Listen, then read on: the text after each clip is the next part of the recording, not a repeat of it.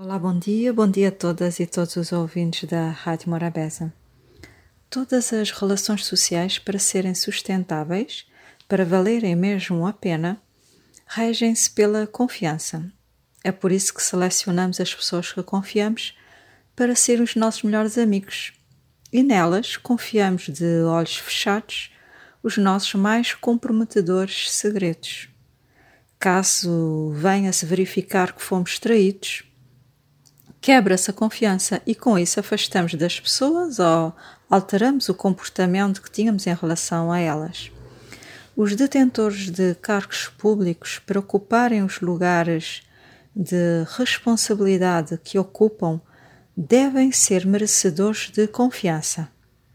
Devem ter provado, através não do que dizem, mas da prática de determinados valores como a transparência, a honestidade, o sentido de justiça, a defesa da verdade, que têm o perfil indicado para ocuparem determinados lugares. Quanto mais elevado o cargo, maior deve ser essa exigência e cobrança coletiva. Um presidente da República é o representante máximo de um povo e, por assim ser, deve ter uma conduta sempre pautada pela ética e legalidade. O escândalo a volta do salário uh, de 310 contos pagos durante dois anos a uma pessoa que legalmente nem cargo possui de primeira-dama é inquietante. Uma quebra de confiança na figura do Presidente da República, Dr. Maria José Maria Neves. Não sei qual é o entendimento da maioria dos cabo-verdianos, mas com a quebra de confiança, consideram-me, neste momento, sem Presidente da República e acredito que se estivéssemos num país com maior maturidade política, seria exigido consequências políticas. Não se pode deixar passar em branco esse tipo de ocorrência, precisamente para evitar a sua normalização e banalização. Esse assunto já correu muita tinta, por isso vou deixar aqui pequenas notas sobre o que penso. A primeira, muito óbvia, é que o dinheiro público pertence a todos os cabo-verdianos e é vital para o funcionamento do país. Deve haver uma gestão transparente e melhor controle do dinheiro que é de todos nós. Caso a informação do salário não tivesse vazado cá para fora, continuaria tudo igual. A mulher do presidente continuaria a receber indevidamente o montante como se nada se passasse.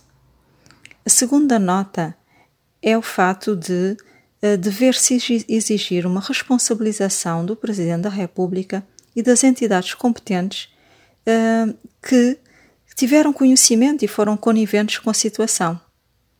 Houve encobrimento, cumplicidade, caso contrário, não seria possível.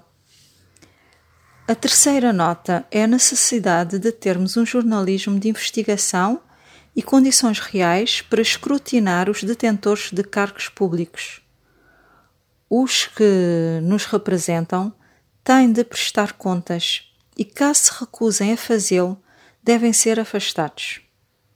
A quarta nota: a, urgência em debater-se a pertinência ou não de se criar legalmente o Estatuto da Primeira-Dama. A quinta nota: mais empenho por parte da sociedade na transmissão e defesa de valores universais como a verdade, a justiça, a honestidade, a empatia, o patriotismo, a solidariedade. É a única forma, pela via da educação uh, de melhores cidadãos, é a única forma de termos cidadãos de qualidade e líderes moralmente bem formados, com uma sólida consciência social, preocupados com o bem comum e com o bem-estar coletivo. Uma boa semana.